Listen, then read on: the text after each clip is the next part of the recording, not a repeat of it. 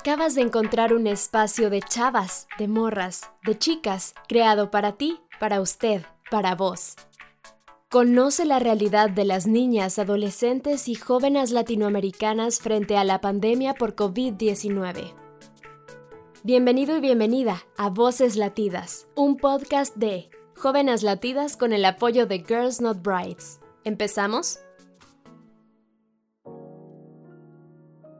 Las voces de las jóvenes son importantes, por eso hoy en Voces Latidas conoce a Daniela. Hola, ¿qué más? Un gusto para mí estar por aquí y ser escuchada. Soy Daniela López Córdoba, una joven afrocolombiana, hija del Muntu y la diáspora africana. Soy heredera de la fuerza y la resistencia de mis ancestras cimarronas. Por ellas hoy puedo alzar mi voz y vivir en libertad. Crecí en un barrio popular de la ciudad de Pereira, en Colombia, llamado Caimalito, en el que era la única niña negra del sector, a la que siempre distinguieron como palito quemado, chorro de humo y negra espantala virgen, apelativos con los que me negaron mi propio nombre y me dieron un lugar por tener un color de piel diferente. Cuando en mi barrio jugábamos al reinado, mis amigas de cabello lacio eran siempre las coronadas mi cabeza nunca fue merecedora de una corona. Pese a eso, era muy feliz en mi barrio porque había entendido que ese era mi lugar y mi destino por ser negra. La cocina siempre fue el lugar más concurrido de mi casa. Las ventas de arepa, de maíz, de tamales, de morcilla y de empanadas hasta el último día de vida de mi madre fueron la salida de los apuros económicos. Constantemente nos rondaba la preocupación por pagar el arriendo de la casa donde vivíamos, los servicios y el alimento. Pero poco a poco las ventas fueron saldando esas preocupaciones. Valían tanto la pena las quemaduras y las andadas en bicicleta a pleno sol de mediodía repartiendo los encargos. Mi madre, como la mayoría de las mujeres negras en este país, tienen tan pocas oportunidades laborales que terminan sometiéndose a los trabajos más inhumanos y denigrantes. Desde la colonización, la mujer negra ha desempeñado el rol de nana y empleada doméstica de la gente blanca. Ya han pasado más de 500 años y la mujer negra sigue siendo una representante en estos espacios. Mi madre por mucho tiempo lo fue, inició a sus 17 años a trabajar en la casa de los ricos de esta ciudad y tiempo después, con el coraje que la caracterizaba, decidió renunciar a los maltratos y a las humillaciones de sus patrones y decidió más bien echarle fuerza a las ventas de comida. Desde muy pequeña le colaboré a mi madre en su emprendimiento. Tomaba mi bicicleta, un cuaderno y un lapicero y me recorría el barrio entero ofreciendo los productos. Asimismo hacía las entregas en bicicleta, llenaba la canasta con las bolsas y en el mango izquierdo de la manivela colgaba las ollas con los caldos. Manejaba la bici con una sola mano. Para mamá, educar con el ejemplo siempre fue el recurso más efectivo y válido para mostrarme el mundo. No se cansaba de decirme que no quería que yo repitiera su historia, la razón por la cual se quemaba sus manos para que yo tuviera otras posibilidades. Mi abuelo siempre le dijo que las mujeres no servían para el estudio, que darles estudio era botar el tiempo y la plata, que las mujeres solo habían nacido para la cocina, para atender al marido. Esas palabras me enchinaban la piel, me arrugaban el corazón, pero me confirmaban la mujer tan valiente que se escondía detrás de mi mamá y que temía salir por los miedos que le habían sembrado de pequeña unos miedos injustos, bárbaros, con los que generalmente cargamos las mujeres por el simple hecho de ser mujeres, unos miedos que siguen estando ahí porque sostienen el sistema en el que estamos metidas de pies y cabeza. Mamá entregaba su vida a cambio de que la mía no estuviera llena de dolores y sacrificios. Sin embargo, la realidad que vivíamos nos involucraba a ambas. La sobrecarga de responsabilidades que le generaba el ser madre cabeza de familia acrecentaba las necesidades. Por muchos años mi papá compartió su vida con varias mujeres al tiempo que estaba con mi mamá, lo que no solo le afectó emocionalmente, sino que redujo la posibilidad de continuar logrando sus sueños como mujer.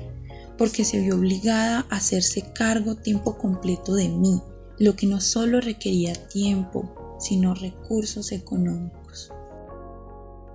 Producto de todo esto, en muchos momentos la situación en casa se puso color de hormiga. Muchas necesidades se aguantaron por priorizar otras más impostergables. Sin embargo, siempre estuvo en la mente de mamá que por nada del mundo desistiera de la escuela.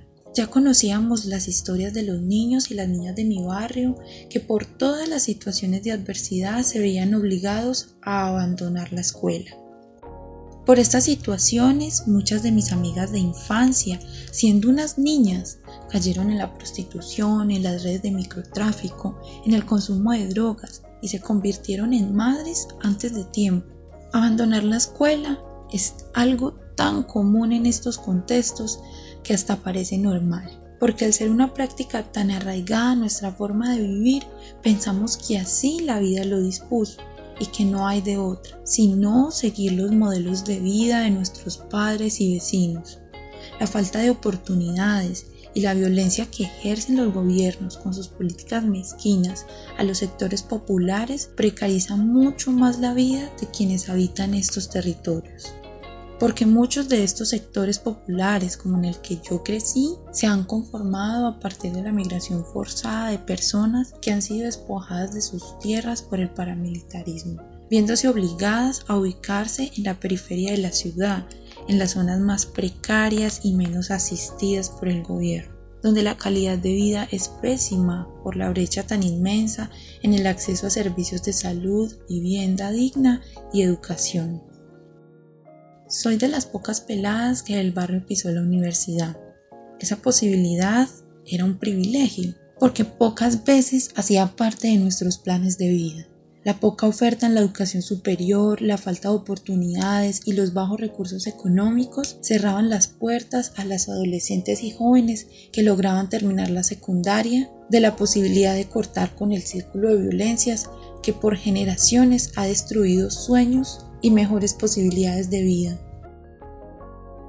Aún me sigue rondando la pregunta de cómo fue posible que yo, una niña negra de barrio popular, pudiera entrar a una carrera universitaria. Me inscribí a la licenciatura en Comunicación e Informática Educativa, con la corazonada de que podría iniciar el camino de mis sueños.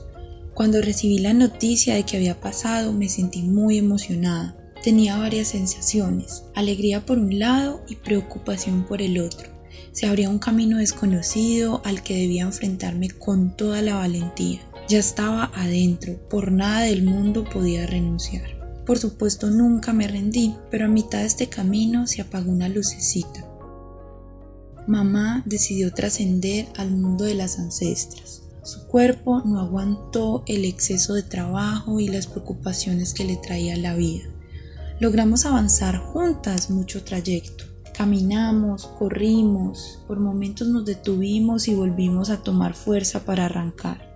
Ahora la vida me retaba a hacerlo sola, a principio me quedé en blanco, aturdida, sin noción de nada, pero con los días me fui sanando y con ello empecé a notar que en el firmamento una estrellita alumbraba con más fuerza que las otras. La sentía tan cerca que supe desde ese día que mamá nunca se había ido, que ahí seguía irradiando luz y fuerza. La vida continuaba y yo me abría ante otras realidades posibles. Empezaba un nuevo camino en el que poco a poco iba abriendo los ojos y soltándome de los nudos que me ataban. Inicié por reconciliarme con mi cabello, al cual consideré maldito por mucho tiempo. Tal vez esto suene ilógico, pero nunca nadie que no sea racializado podrá entender la magnitud de lo que digo. Dejar ser el cabello tal cual sale de la cabeza es una oportunidad para renacer. Te encuentras contigo misma, con tu herencia y mandas al carajo los estigmas sociales que te condenan a querer ser alguien que es imposible. Hacerme consciente del poder que cargaba en mi cabeza me permitió ver con otros ojos las situaciones de las niñas negras en este país y de las niñas negras de mi barrio. Por eso, un día tomé la iniciativa de entrar al sector azufral donde estaba concentrada la población afro del barrio. Les pedí a los niños y a las niñas que nos reuniéramos. Quería acompañarles en sus tareas escolares. Sentía que debía hacerlo. Primero porque estaba cursando una licenciatura y podía compartirles mis conocimientos. Y segundo porque para los niños y las niñas afrodescendientes del barrio era más difícil mantenerse en la escuela. Por un lado las condiciones de vida les obligaba a abandonar la escuela para trabajar y por el otro la discriminación y el racismo eran un factor de amenaza. Así que nos fuimos juntando poco a poco. Éramos como 20 a veces prestábamos un salón de la escuela del sector para reunirnos, otras veces lo hacíamos en el potrero o en la cancha, y al finalizar siempre compartíamos un alimento. El encontrarnos se volvió costumbre. Cuando no habían tareas, sacábamos una excusa para vernos. Empecé a notar que el junte nos permitía hacer catarsis y hablar de situaciones que solo nos pasaban a los negros. Entonces ya no hablábamos solo de las tareas, sino que reflexionábamos sobre temas más profundos como el racismo, del cual todos teníamos una historia, pero no sabíamos nombrar. Al son de las palabras y las historias en común, nos llamamos Ubuntu. Una palabra un poco extraña en nuestro lenguaje, pero cercana a nuestra herencia.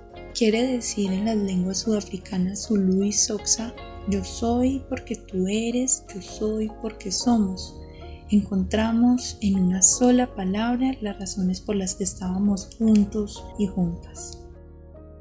Hace seis años que llegué a este sector, tenía 19. Los niños y las niñas estaban entre los 7 y 12 años. Poco a poco fuimos creciendo juntos y en este tránsito llegaban cuestiones nuevas.